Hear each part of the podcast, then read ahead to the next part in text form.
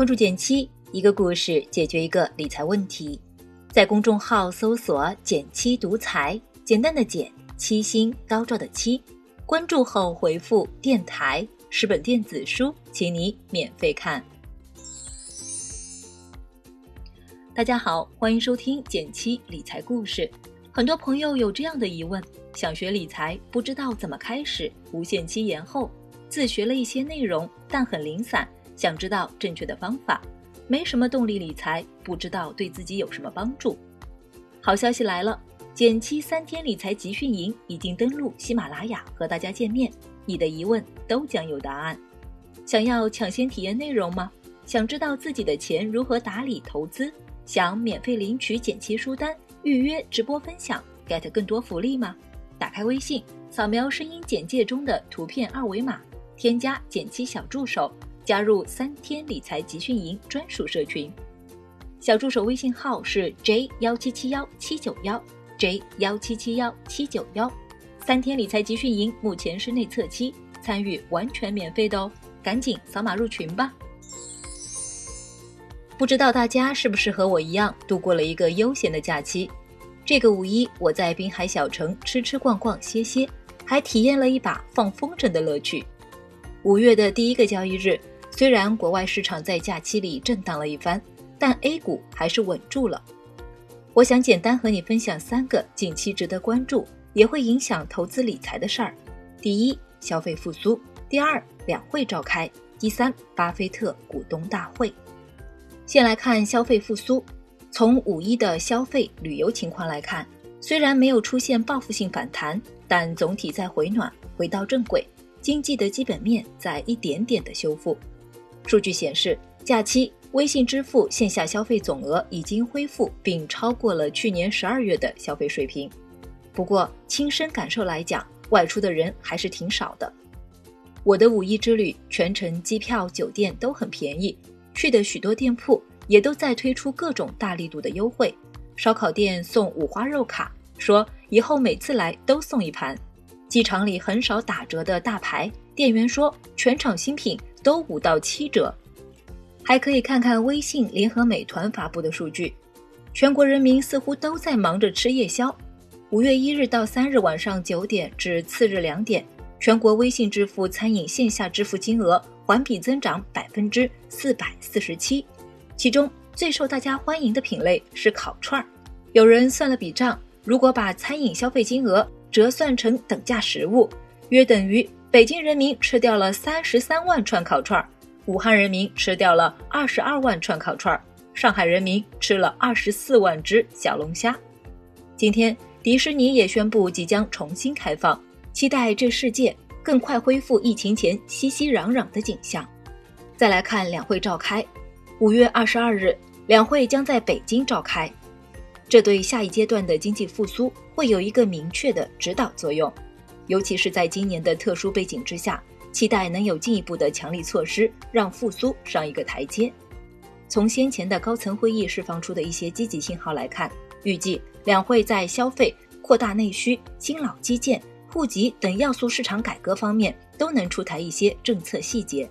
我以前也觉得政策新闻看起来很枯燥，但当找到和我们切身利益相关的连接点时，就会发现读懂背后的故事和逻辑线，可以帮助丰富自己的知识框架，更理性的看待当下所处的社会。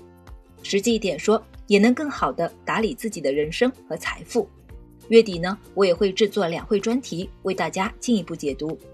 五月整体看，A 股的走势可能还会继续有比较大的波动。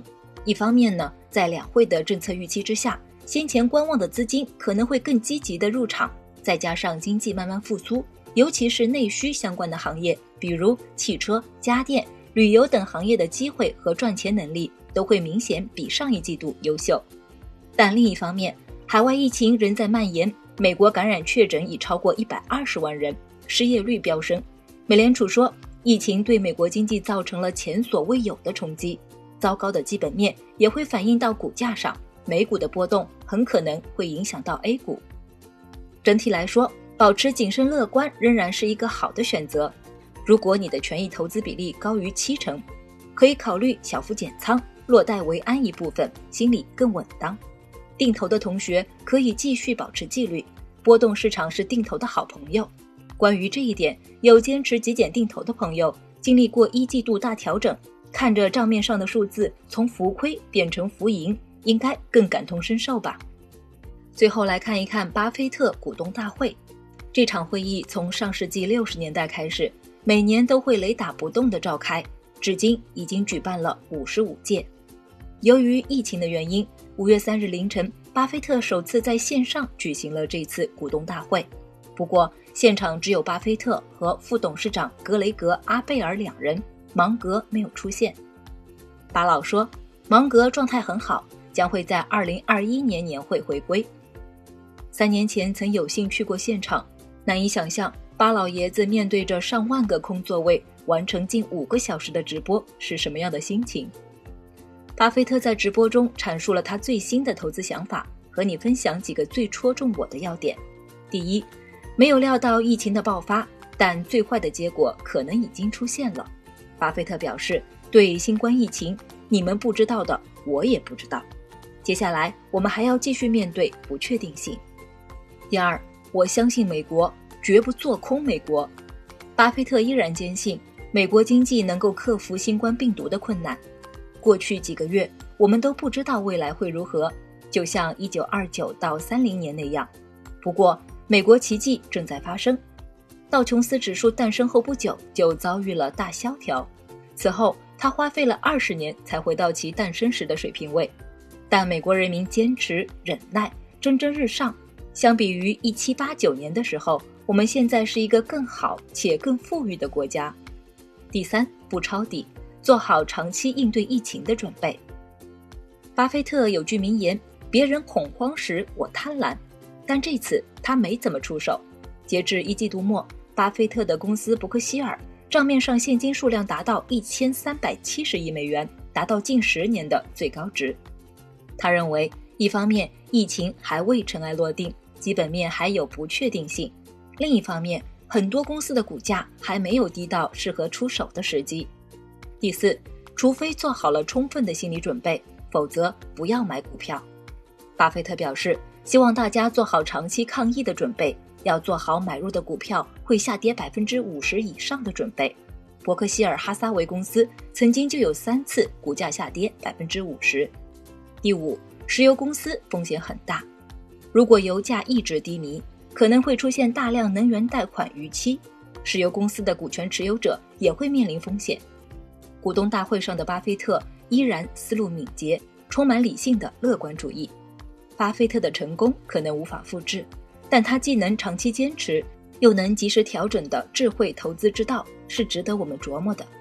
很多人觉得巴菲特卖出航空股是打脸了，但换个角度看，比起要求每次选对，承认自己会错，按照纪律及时止损，是投资中更重要的事。他在会议上说。疫情改变了他对航空公司的看法。未来三四年，人们是否还会像过去那样乘坐飞机，是个未知数。基本面恶化是股神最终选择卖出航空股的重要原因。